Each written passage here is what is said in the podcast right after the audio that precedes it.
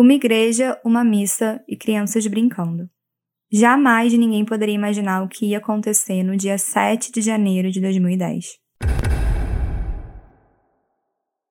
Olá, operários! Sejam bem-vindos de volta ao Fábrica de Crimes. Eu sou a Rob. E eu sou a Mari. E o caso de hoje, eu já adianto que é bastante desconfortável. Aliás, eu acho que todo caso que envolve criança é um pouco mais delicado porque são pessoas que não conseguem se defender, né? É a mesma coisa com casos que envolvem idosos, por exemplo, né? Parece que a covardia dos responsáveis é ainda maior. Sim. E a gente avisa vocês, mas isso vale pra gente também. Esse caso aqui da Alanis Maria já estava na nossa lista há um tempo, porque volta e meia vocês pediam ele. Mas definitivamente não é um episódio que dá para ser gravado sem um mínimo de preparo emocional. É, pois é. E antes disso, vamos ouvir a mensagem do operário de hoje, que é do Vinícius, lá de Vitória. É, pessoal, vocês criaram foi um monstro. Viciei nesse trem, agora acabou, ué. Acabei de escutar o último episódio. Eu sempre escuto em viagem, né? Então eu faço uma viagem longa, eu escuto cinco, seis uma vez. Agora eu tô num trânsito aqui em Vitória e acabou. Acabou o milho, acabou a pipoca. Agora a gente vai ter que partir pra Aurelo, não vai ter jeito. Mas parabéns aí, viu? Tudo de bom pra vocês, vida longa. Bom, primeiro de tudo, a gente amou a animação. É muito legal saber que a gente faz parte das suas viagens, então muito obrigada pela mensagem. Vinícius, eu amei a sua mensagem, a sua animação, seu sotaque, tudo. Fora que ouvir cinco, seis episódios de uma vez é pros fortes apenas, então muito obrigada. e no episódio de hoje, Caso Alanis Maria, ou A Frieza do Maníaco do Canal.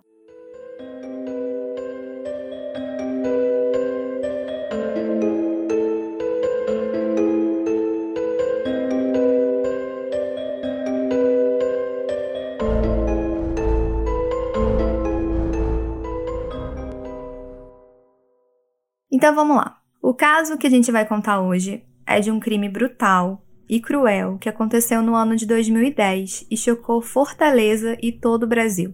E sim, a gente está falando do triste caso envolvendo a menina Alanis Maria. Alanis Maria Laurindo de Oliveira era filha de Ana Patrícia Ponte Laurindo, que era auxiliar de dentista, e Adairton Oliveira. O início da gravidez da Ana Patrícia não foi nada fácil por conta de alguns problemas de saúde que ela tinha. E com isso, a gestação acabou sendo uma gestação de risco. Foram nove meses de bastante cuidado para que nem a mãe nem a filha tivessem nenhum tipo de complicação.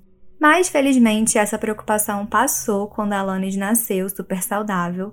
E, segundo os pais dela, o nascimento foi um verdadeiro milagre. E um detalhe interessante é que as famílias do pai e da mãe não se davam bem desde o início do relacionamento deles, mas quando Alanis chegou ao mundo, isso serviu como uma reconciliação das famílias. Alanis era uma criança muito feliz, de sorriso fácil, que vivia correndo pela casa e que amava brincar. E as suas brincadeiras favoritas eram de escolinha e de boneca. Inclusive, ela realizou um sonho dela quando ela ganhou uma Barbie no Amigo Oculto da Família no Natal de 2009. E nessa época ela tinha em torno ali de 5 anos. E uma outra curiosidade sobre a Alanis é que ela também adorava posar para fotos. E ela chegou a fazer alguns ensaios como modelo mirim. Então dá só uma olhada, Mari. Bom, essa foto com certeza é um daqueles ensaios, né, que ela fez. Dá pra ver que é um ensaio profissional. Ela é muito lindinha. Nessa foto a gente vê então uma menina cabelo louro, encaracolado, olhinhos castanhos e umas presilhas assim de lado no cabelo, tipo piranhazinhas coloridas e fica assim bem na parte da frente do cabelo, fundo rosa, e ela tá olhando assim para diagonal, né, da foto. A família da Alanis, apesar de mais unida agora que ela tinha nascido, passava por dificuldades financeiras. Por isso, eles contavam com a ajuda da avó materna da Alanis, a Maria Socorro Laurindo, que nessa época já era aposentada. E a família até chegou a morar um tempo com a avó, até eles finalmente conseguirem uma casa própria, né, que pudessem ficar só os três. A Ana Patrícia, o Adairton, né, os pais, e a Alanis. E pelo que se sabe, como os pais da Alanis tinham que trabalhar fora, a avó ficava muitas vezes cuidando dela. E a Alanis era uma menina muito carinhosa, ela tinha um apego muito grande com a mãe, principalmente, e ela chamava ela de mamãe, principalmente quando ela queria pedir alguma coisa. Eles eram uma família muito religiosa e frequentavam a missa regularmente na igreja da Nossa Senhora da Conceição, que fica localizada no bairro do Conjunto Ceará. E, aliás, esse também era o bairro onde a família estava morando agora. E eu não conheço o Ceará, mas pelo que a gente pesquisou aqui, o Conjunto Ceará é o sétimo bairro mais populoso da cidade de Fortaleza. E só para vocês terem uma noção, lá vivem mais de 40 mil pessoas atualmente, o que é bastante gente. Mas em todo caso, é um bairro considerado bem tranquilo, daquele tipo que os moradores se conhecem de longa data, e, enfim, ficam na porta de casa conversando. É, e essa igreja da Nossa Senhora da Conceição, que a Robin mencionou, é uma igreja que, apesar de antiga, ela é muito bonita, bem conservada. Ela tem uma área muito grande em volta, cercada com muros e grades, como se fosse um pátio. E a gente vai deixar essa imagem da igreja lá no Instagram, no post, para vocês verem. E justamente nessa área, tipo pátio que a Mari descreveu, era muito comum que crianças ficassem brincando, né, quando os pais estavam assistindo a missa.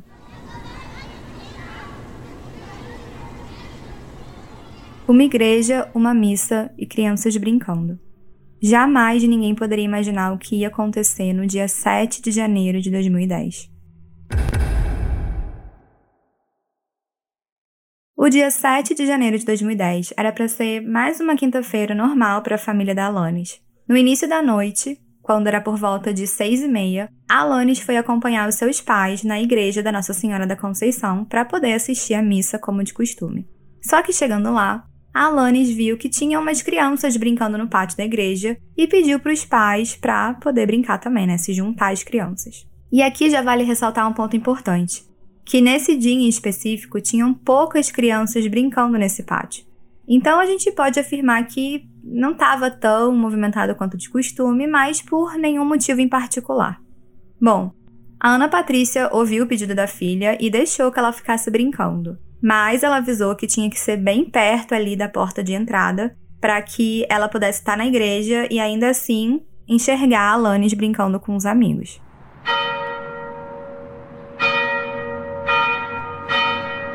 Mas em um determinado momento da missa, a chamada Paz de Cristo, que é quando as pessoas se cumprimentam, né, umas às outras, a Ana Patrícia acabou se distanciando um pouco da porta da entrada, e quando ela voltou a olhar para o lugar onde a Alana estava, ela já não estava mais lá. Então, nessa altura do campeonato, é, eu imagino como deve ter sido um momento desesperador é, a gente já narrou em vários casos aqui no Fábrica esse momento, né, específico, em que as crianças são perdidas de vista, enfim. E depois disso, a gente só consegue narrar o desespero dos pais. Com certeza. E a Ana Patrícia, ao ver que a Alanis não estava junto com as outras crianças, ficou super nervosa e foi procurar a filha em todo o pátio da igreja. Na verdade, não só no pátio, né? Ela também foi nas partes laterais e no fundo da igreja. Só que, infelizmente, ela não conseguiu encontrar Alanis e, como vocês devem imaginar, o desespero tomou conta. A Ana Patrícia voltou correndo para avisar o marido, o pai da Alanis, o que tinha acontecido, né, que ela não estava conseguindo encontrar a filha. E aí ela começou a gritar para todo mundo, né, que a menina tinha desaparecido, e isso causou um desespero geral. E as pessoas que estavam na igreja ficaram super nervosas. O padre interrompeu a missa para que todo mundo pudesse ajudar a encontrar a Alanis. Inclusive, a avó dela, a Maria do Socorro, que também estava lá assistindo a missa, ficou muito preocupada. Sem nenhum sinal da filha, os pais da Lani foram até a delegacia que ficava mais próxima da igreja para poder fazer um boletim de ocorrência do desaparecimento dela. Lembrando, operários, que independentemente da vítima ser nova, velha, não interessa. Os pais, os parentes não precisam esperar 24 ou 48 horas para registrar esse sumiço. Sim, e os policiais começaram uma busca preliminar e procuraram falar com as últimas pessoas que tinham visto a Alanis ali pela igreja. Quando as crianças que estavam brincando com ela foram questionadas se sabiam de alguma pista sobre ela, elas disseram que sim, que um homem que estava vestindo uma camisa vermelha de time de futebol e uma calça jeans estava na porta da igreja há não muito tempo atrás e que ele se aproximou da Alanis e eles saíram juntos do local. Outras pessoas também disseram que viram um homem rondando a porta da igreja e que ele estava usando uma camisa vermelha. Mas essas pistas acabaram que, pelo menos nesse primeiro momento, é, não levando a ninguém específico e aí as buscas continuaram.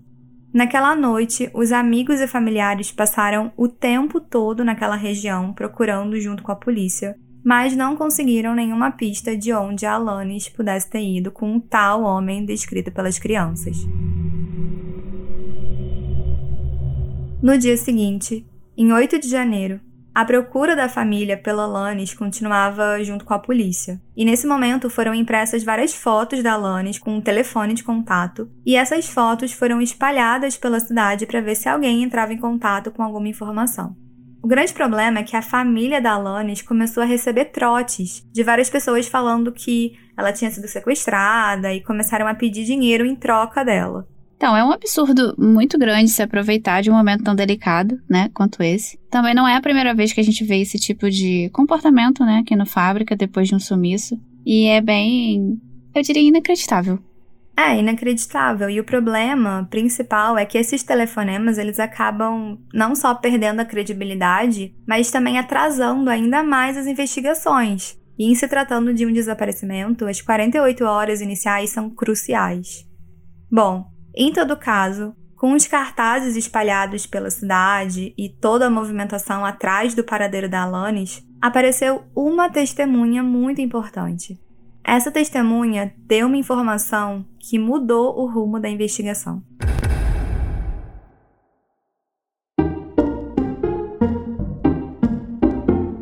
Olá, operário!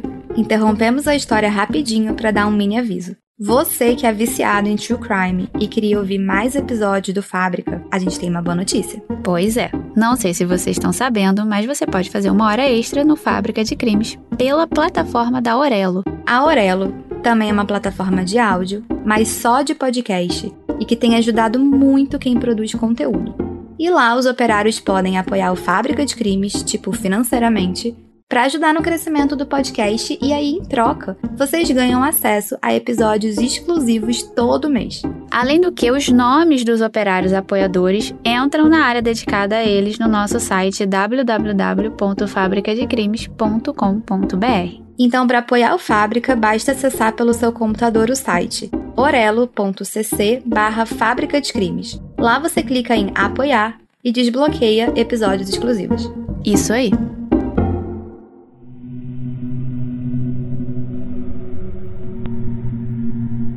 A testemunha era uma mulher que trabalhava vendendo lanches em uma praça na rua Rui Monte, no bairro Antônio Bezerra, na zona oeste de Fortaleza.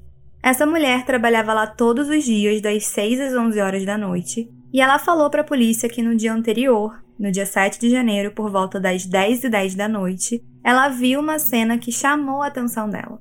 Um homem desceu do ônibus em um ponto bem próximo da praça que ela trabalhava e foi andando com uma criança que estava dormindo nos braços dele. O homem passou em frente à barraca dela e foi em direção a um matagal próximo a um condomínio residencial. Mais ou menos 50 minutos depois, ele passou por lá novamente, mas dessa vez sozinho, ou seja, ele não estava mais com a criança. E esse homem parou na barraca da testemunha e pediu um suco.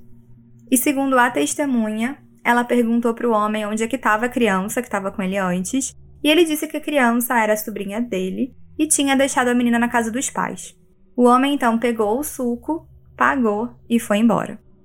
E com essas informações, a polícia foi até a área do matagal, perto do condomínio residencial, e fizeram uma varredura na região, inclusive com a ajuda de um helicóptero.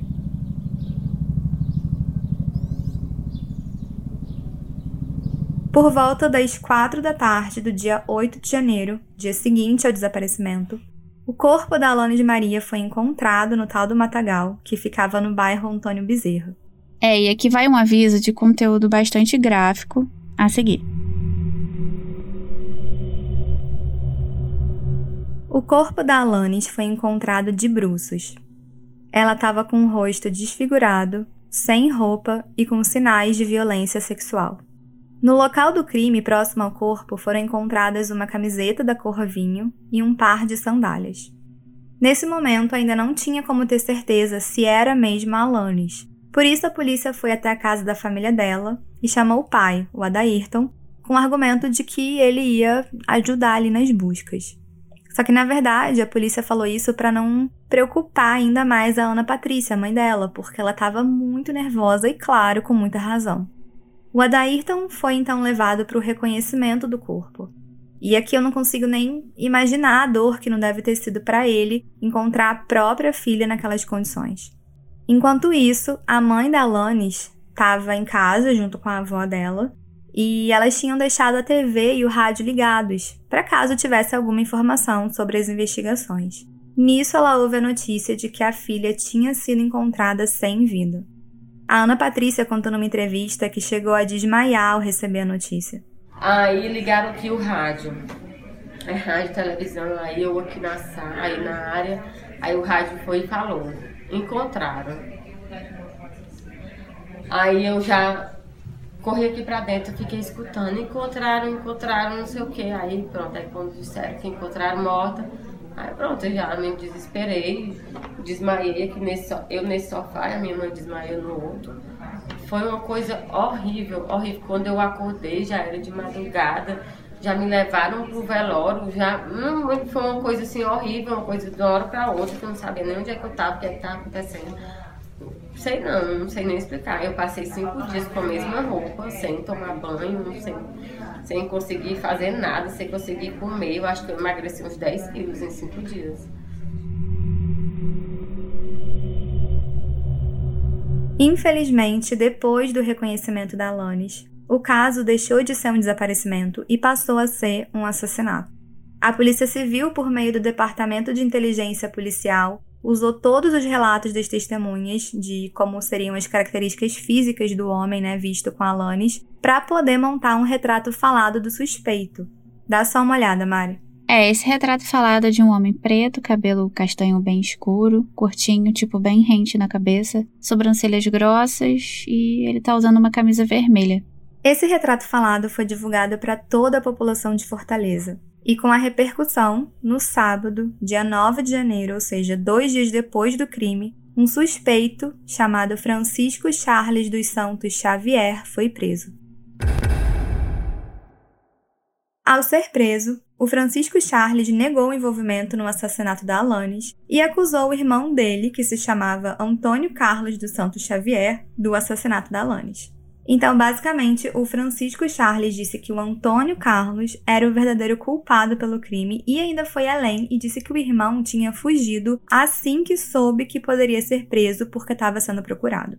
Só que mesmo após culpar o irmão, o Francisco Charles ele acabou permanecendo preso, porque acreditem ou não, mas ele tinha um mandado de prisão preventiva decretado pela Justiça da Comarca de Calcaia, onde ele estava sendo investigado pelo estupro de uma menina de 10 anos. Então, apesar de ambos nesse momento serem apenas suspeitos, já dá para notar que os irmãos muito provavelmente seriam pedófilos, que além de ser algo reprovável, obviamente classificado como um transtorno psiquiátrico pela OMS, em que o indivíduo possui uma atração sexual por crianças e adolescentes, pré-púberes, né, até 13 anos, mas sim, isso pode se exteriorizar com o cometimento de crimes sexuais de fato. E claro, os responsáveis têm que ser punidos.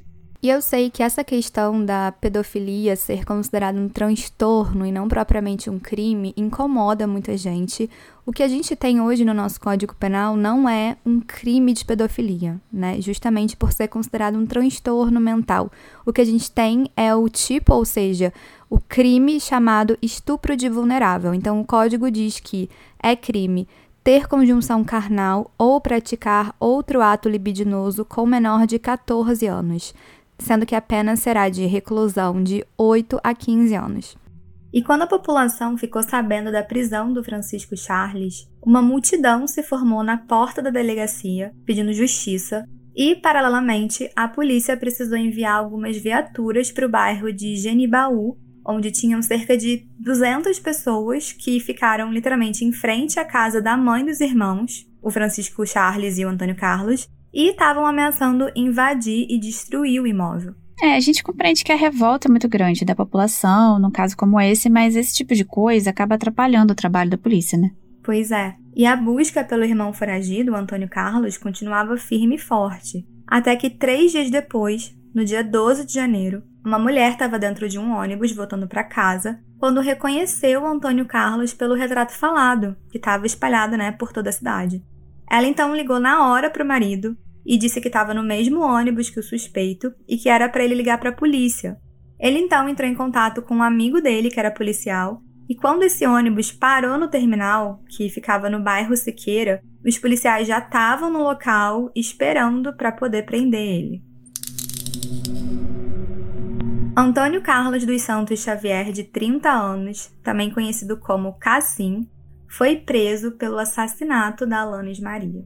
E após ter sido preso, o Antônio Carlos foi levado para a sede da Superintendência da Polícia Civil e lá foi feito um reconhecimento formal dele pelas testemunhas. E segundo o delegado do caso, o delegado Lia Ximenes, muitas testemunhas chegaram a passar mal e choraram ao ver ele. Junto com Antônio Carlos, os policiais acharam um celular roubado e ele confessou que furtou o celular no dia anterior, porque ele queria aparentemente falar com uma ex-namorada dele, que era vizinha da dona do celular. Então ele resolveu simplesmente arrombar a casa dessa dona do celular, né? Por volta das três e meia da madrugada e pegou o aparelho. Esse fato não necessariamente está ligado ao caso da Alanis, mas eu acho que serve para mostrar o quão impulsivo ele devia ser, né? Que cometia crimes menores, tipo furto. Sim. E com relação aos crimes mais sérios, né, digamos assim, a polícia descobriu que a Alanis não foi a única vítima do Antônio Carlos. Muito pelo contrário, ele tinha um histórico de crimes sexuais. Ele confessou ter praticado um crime bem parecido com o da Alanis, que ocorreu no dia 31 de dezembro de 2000, por volta das 10 da noite. Nessa noite, que era noite de Réveillon, ele sequestrou uma criança, uma menina que também tinha 5 anos de idade, e levou ela até o matagal, na rua Pio Saraiva, em Fortaleza. Lá ele cometeu abuso sexual e achou, né? Ele tentou matar ela, mas ele só achou que tinha assassinado a menina.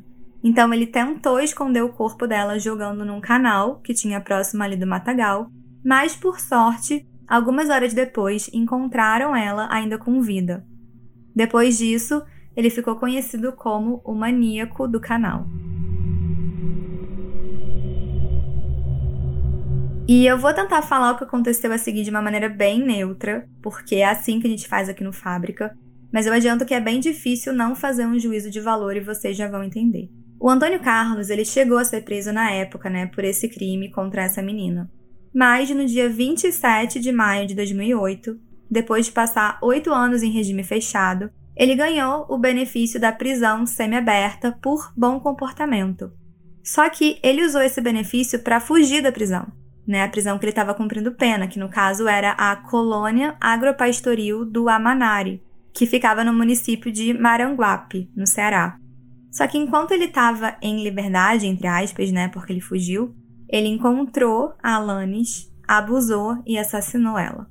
Mas agora ele tinha sido preso de novo e ele foi condenado a cumprir o restante da pena pelo estupro da primeira criança, que era de 23 anos e 6 meses.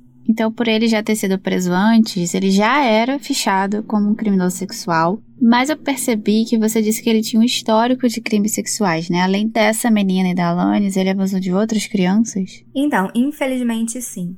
E agora, preso pela segunda vez, o Antônio Carlos também confessou que, além dessas duas meninas, ele já tinha feito outras vítimas, sendo que todas elas eram meninas e na faixa etária entre 5 e 8 anos. Olha que absurdo. E o mais inacreditável é que em 2009, ou seja, depois que ele tinha fugido da prisão e um ano antes da morte da Alanis, a Rosa Maria dos Santos, que era ninguém mais ninguém menos que a mãe do Antônio Carlos, foi até a delegacia para registrar um boletim de ocorrência contra o próprio filho.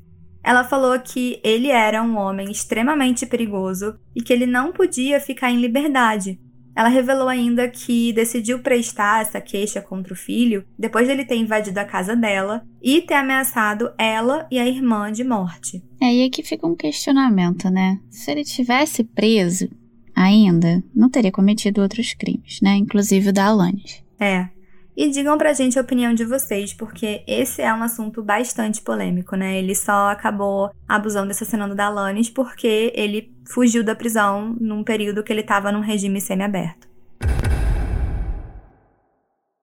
A missa de sétimo dia da Alanis aconteceu na igreja Nossa Senhora da Conceição, o mesmo lugar que ela desapareceu. E cerca de 3 mil pessoas participaram da missa, todas elas eram pessoas extremamente indignadas, né, com tamanha crueldade, e muitas estavam usando roupas brancas, com flores e cartazes pedindo por paz e justiça. E um fato curioso, mas que a gente não pode confirmar, é que aparentemente a tia da Alanis disse em uma entrevista que viu o assassino no dia do velório, porque esse velório aconteceu um pouco antes dele ser preso. Então ela afirmou o seguinte: ele estava lá sim, e foi várias vezes onde estava o caixão com o corpo. Isso é muito comum, né? Do assassino, serial killer, seja lá qual for o tipo de criminoso, voltar na cena do crime, tipo assim, voltar pra, pra ver, né? Sim, a gente vê muito isso, mas, em todo caso, o Antônio Carlos negou que ele tivesse ido. E verdade ou não, a frieza do Antônio Carlos quando ele prestou depoimento na polícia impressionou todo mundo. Ele não se mostrou nem um pouco arrependido e contou com detalhes tudo o que ele fez com Alanis. Ele contou que naquela noite ele ofereceu água e pipoca para ela sair da igreja e enquanto ia andando com ela para o matagal, dizia para Alanis que estava levando ela, na verdade, de volta para casa dela. No matagal, ele contou que abusou sexualmente dela e assassinou. Mais tarde, em uma nova versão desse depoimento, ele contou uma história completamente diferente da primeira. Agora ele disse que o motivo do sequestro da menina era, na verdade, para sanar uma dívida de 15 mil reais que uma pessoa da família da Alanis estava devendo para os reais mandantes do crime. Ele também negou ter estuprado e assassinado a Alanis e disse que teve participação no crime sim, mas apenas levando ela até o matagal.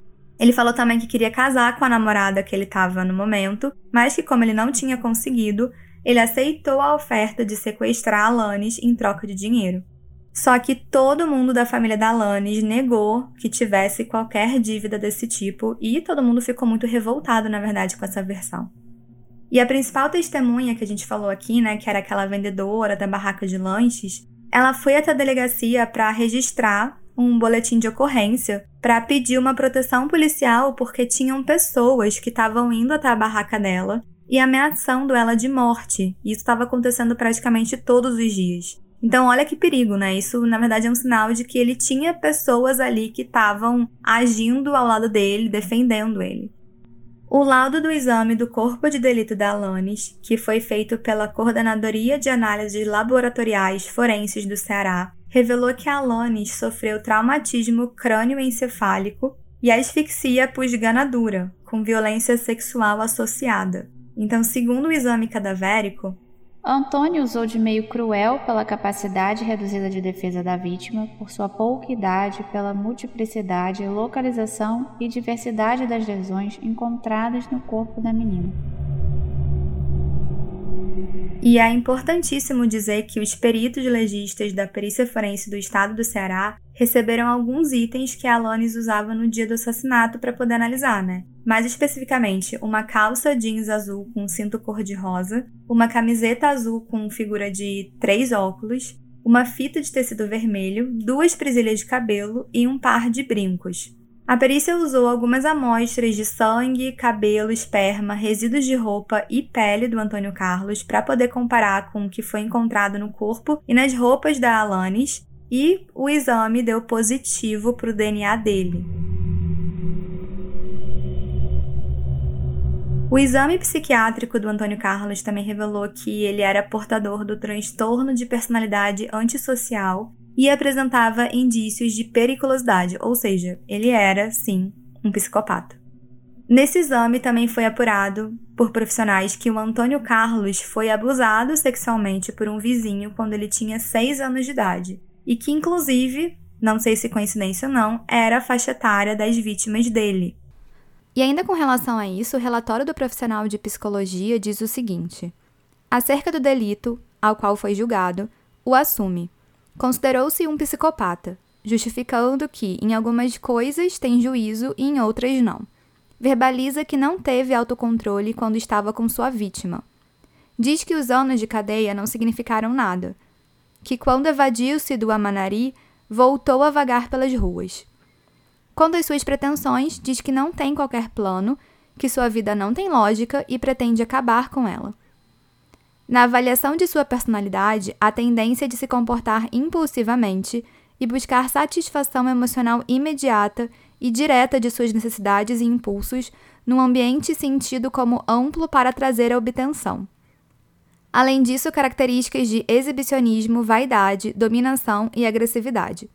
Há indícios de relutância para estabelecer contatos mais íntimos e refinados de convivência e evidência de fluxo livre de impulsos básicos do corpo com uma provável falta de controle adequado. Há indicação de inteligência e capacidade de rendimento profissional normal, características de impulsividade, baixa resistência às tentações e despreocupação com as consequências dos atos constância de personalidade e instabilidade nos relacionamentos, com momentos de reserva e distância e outros de grande proximidade. Sugere ainda agressividade, adaptação ríspida ao ambiente e excessiva expansividade, ignorando regras básicas de segurança.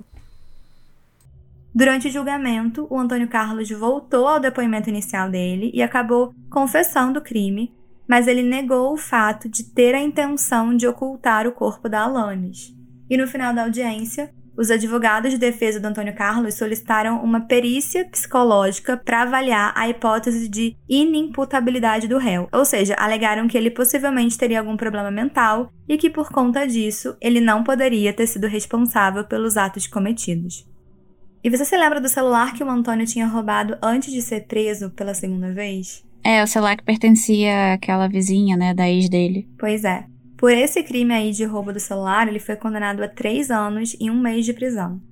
Já pelo assassinato da Alanis, o Antônio Carlos foi levado a um júri popular pelo crime de homicídio triplamente qualificado por motivo torpe, meio cruel e surpresa, além de estupro de vulnerável e ocultação de cadáver. No julgamento, o Antônio Carlos confirmou que ele era instrutor de Muay Thai e que na noite do crime ele estava saindo do treino quando passou pela igreja e viu a Alanis brincando no pátio da igreja. Ele contou que atraiu a atenção da Alanis, levando ela até um carrinho que vendia pipoca e que ficava na frente da igreja, e de lá saiu andando de mãos dadas com a menina, sempre prometendo que ia levá-la de volta para casa dos pais. E ele declarou o seguinte: Ofereci pipoca e ela aceitou. Então saí andando e ela foi atrás de mim. Ele então caminhou com a Alanis por algumas ruas e entrou com ela em um ônibus. Aí eles desceram na Avenida José Bastos, próximo a um supermercado, e depois entraram num outro ônibus. Durante todo esse tempo, ele disse que a Alanis ainda estava acordada. Ele também afirmou que ela não chorou nenhuma vez e nem pediu pelos pais. Quando eles estavam chegando na Avenida Bezerra de Menezes, Alanis acabou dormindo. Então ele caminhou com ela no colo até o matagal da rua Rui Monte, cobriu o chão com a camisa dele e deitou a Alanis em cima. Então ele asfixiou ela, colocando a mão no seu nariz e boca, impedindo que ela conseguisse respirar, e abusou sexualmente dela, mesmo depois dela já ter ido a óbito. Por fim, ele retirou todos os seus pertences do local do crime e escondeu o corpo sem vida da Alanis no matagal entre umas folhas. E de acordo com os depoimentos das testemunhas, inclusive da moça da barraca, né, que a gente falou aqui, após sair do local do crime, o Antônio Carlos foi até a barraca dela, comprou um suco e encontrou um homem chamado César Augusto da Silva e pediu para tomar banho na casa dele. Depois ele se encontrou com uma outra pessoa, um homem chamado Francisco Carlos do Nascimento, e pediu para ele guardar as roupas que ele tinha usado durante o estupro. Durante o julgamento, a mãe da Alanis, a Ana Patrícia, deu uma declaração muito emocionada para os jornalistas que estavam ali presentes. Ele é um monstro, ele não é doido. Com fé em Deus, ele vai ficar preso. A Ana Patrícia chegou a passar mal quando viu o Antônio Carlos no julgamento e precisou de atendimento médico. É, cara, porque deve ser um momento muito angustiante estar de frente com o assassino da própria filha. Com certeza, e ainda no julgamento foram levantados alguns detalhes da vida pessoal dele. Por exemplo, depois da separação dos pais, quando ele tinha 17 anos, ele teria saído de casa para morar com travestis e mulheres mais velhas, e ele era sustentado por elas. E ele também supostamente teria um filho de 8 anos de idade, mas que ele nunca tinha reconhecido a paternidade. Depois de oito longas horas de julgamento, Antônio Carlos dos Santos Xavier foi condenado a 31 anos e 8 meses de prisão em regime fechado. A pena máxima para os três crimes cometidos por ele acumulava um total de 48 anos, mas o juiz decidiu aplicar 20 anos para o crime de homicídio, 10 para o de estupro e 1 ano e 8 meses para a ocultação de cadáver. A pena também acabou sendo reduzida porque ele confessou o crime. O Antônio Carlos foi mandado para a Casa de Privação Provisória de Liberdade Professor Jucá Neto, conhecido como CPPL-3, em Itaitinga, onde ficou numa cela isolada dos outros detentos. Ele não tinha direito a banho de sol e nem de visitas. E depois de todo esse caso, por meio de um decreto municipal, a antiga Avenida B, no conjunto Ceará, próximo à igreja, acabou ganhando o nome de Alanes Maria Laurindo de Oliveira, como uma homenagem à vítima Alanes Maria. E mais recentemente, em 2020, dez anos depois do assassinato da Alanis, foi feita uma homenagem para ela na igreja Nossa Senhora da Conceição. E os familiares estavam super emocionados e ainda comovidos com tamanha brutalidade. A mãe da Alanis, inclusive, deu uma entrevista onde ela disse que o sentimento é de saudade. Como eu digo a todos, é um vazio na alma que nunca vai ser preenchido. Eu sinto saudade do tempo que passei com ela, ela faz muita falta. Se passaram 10 anos, mas para mim foi ontem que tudo aconteceu.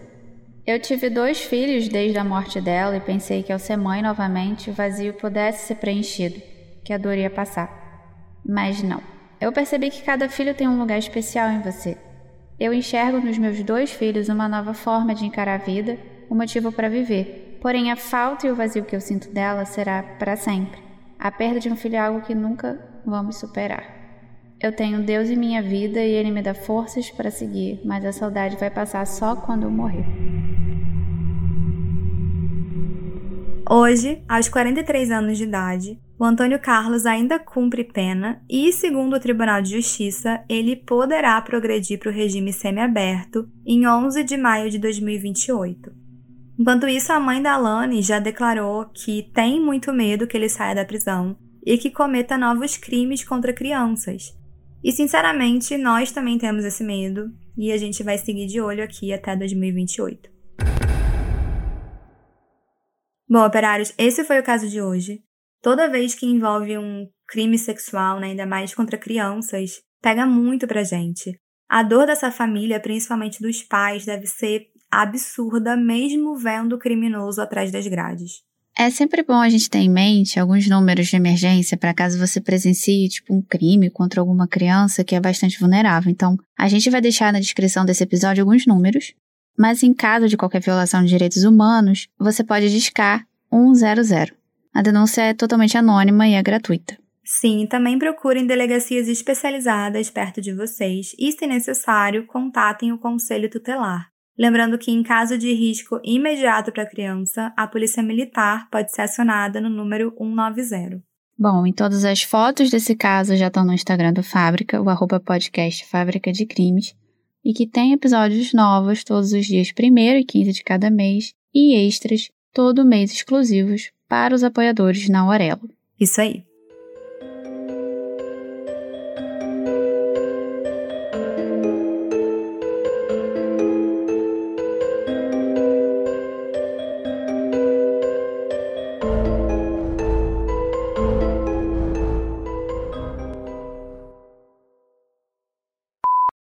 Caso de hoje, eu já adianto que é bastante desconfortável.